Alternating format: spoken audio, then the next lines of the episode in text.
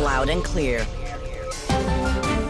Welcome back to Loud and Clear. I'm John Kiriakou. And I'm Brian Becker. Chile is bracing today for more protests and a general strike despite President Sebastián Piñera's pleas for forgiveness and announcement of ambitious reforms to quell unrest that has rocked the country and left 15 people dead. Piñera is promising a guaranteed minimum wage, a hike in the state pension, and the stabilization of electricity costs but the demonstrations show no sign of abating. We're joined from Washington by Patricio Zamorano, academic and international analyst and co-director of the Council on Hemispheric Affairs, COHA, and by Walter Smolarek. He is one of the producers of this show and he's a Sputnik News analyst. Welcome back. Thank you so much, guys. It's a pleasure. Patricio, we uh, we spoke a few days ago with another guest about how this whole thing began with a raise in the cost of of a subway ticket. And it was a very modest cost, but it seems that this really isn't about subway tickets. This is about economic inequality. And if President Piñera is offering uh, reforms, and they seem to be real reforms, why is it that that a general strike uh, went on today and demonstrations continue? Sure, because it's basically too little, too late we have to remember that this whole situation is because of an institutional framework. It's a financial system, an economic system, and a political system that has been in place for almost 40 years uh, since uh, the dictatorship of Augusto Pinochet. And that system is extremely uh, unfair, unequal, and it creates a lot of privileges for just a very little percentage of the population. We have to remember that according to the World Bank, Chile is is is is, uh, is actually at the um, is seventh in the whole planet as the most unequal countries in the world.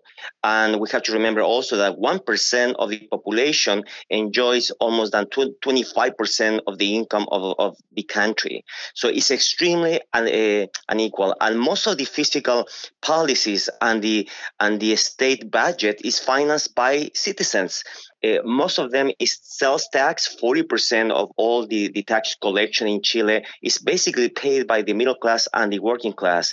And the richest um, area of the country, all of those millionaires, they only uh, contribute with 9%.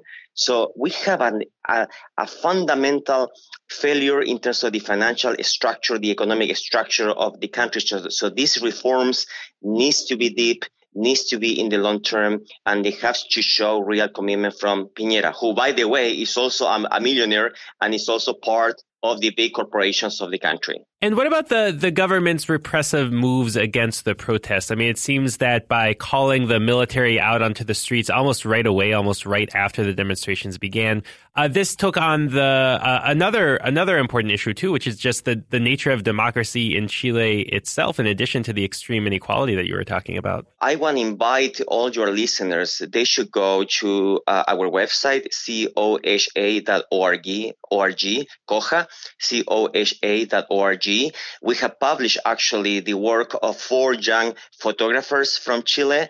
Uh, they risked their lives, and I can tell you those images are extremely disturbing, and it shows how uh, bad is the measure of sending military troops to do security, public security functions. It's creating a lot of issues. If you see the news, you know that these guys, there's a lot of accusations about torture. Uh, we uh, were doing that again. It's very traumatic for the Chilean people to see military troops in the streets again. I grew up during the dictatorship of Pinochet. It was traumatic for me as a little boy to see military tanks, soldiers with their faces painted, uh, going through the streets of poor neighborhoods in Santiago. And we are suffering exactly the same. So far, according to the Institute, the National Institute of Human Rights of Chile, this uh, is very prestigious source. We have five people dead already uh, because of the presence of military troops and the police in the streets.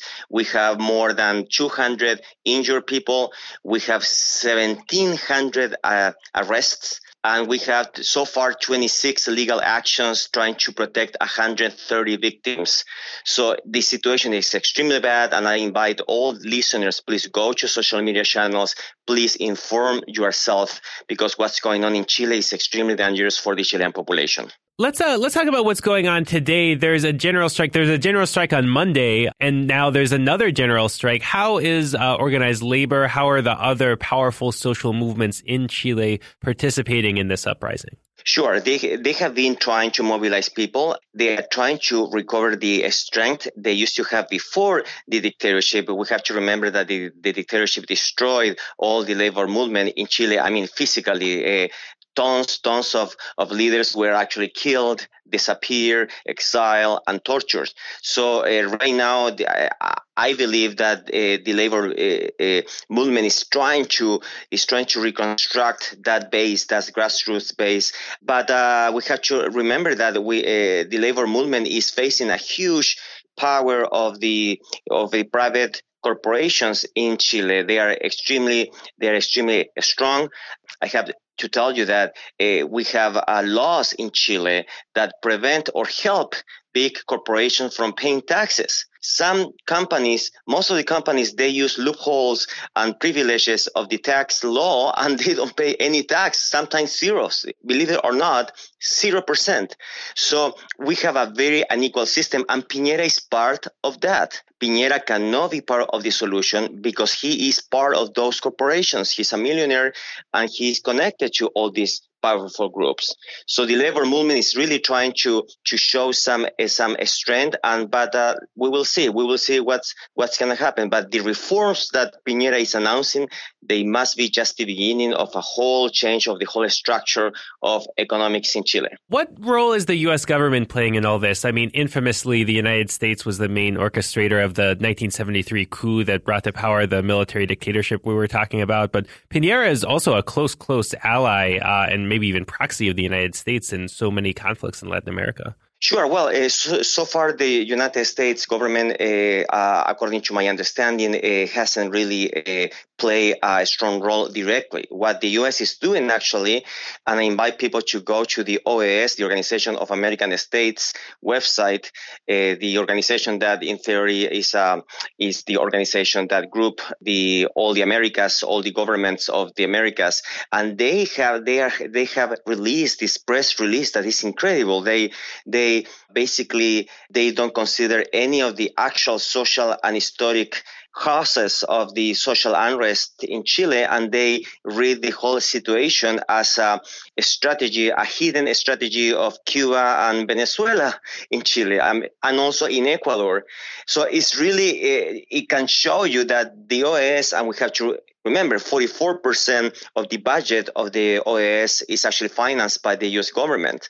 So there is no doubt that the OAS is working as a tool of a very conservative uh, foreign policy and trying to uh, twist or distort or manipulate the actual causes of the social unrest in Chile. There's nothing related to Cuba or Venezuela uh, in the desperation of a whole po- population that's been suffering uh, basically a private a strong system. We have to remember that the health system in Chile is 100% private. It has just a little bit of public services that are very, very poor quality, slow, and bureaucratic. So if you don't have money, you die in Chile if you are sick.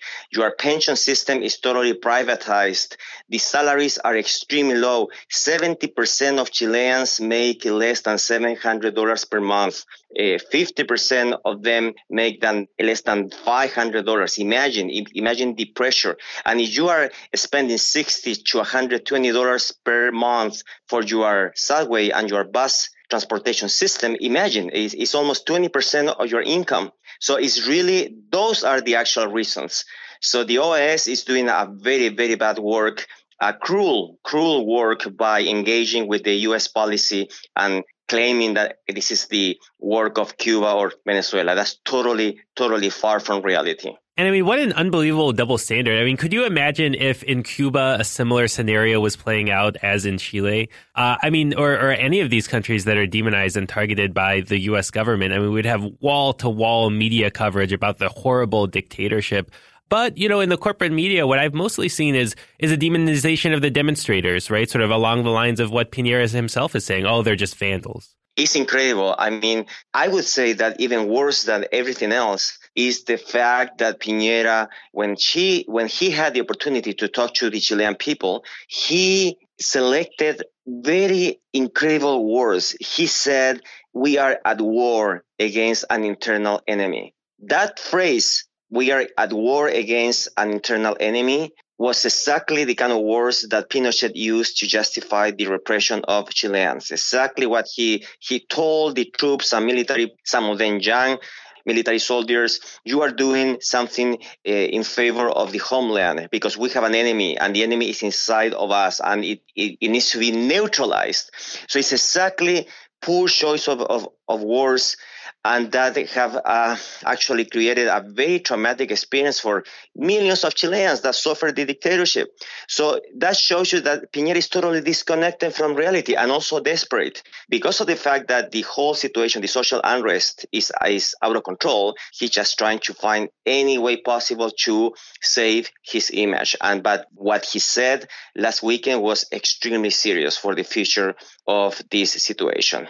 Okay, we're going to leave it there. We were joined from Washington by Patricio Zamorano, an academic and international analyst and co-director of the Council on Hemispheric Affairs, COHA, and by Walter Smolarek. He is one of the producers of this show, and he's a Sputnik News analyst. Stay tuned to Loud and Clear. We'll be right back.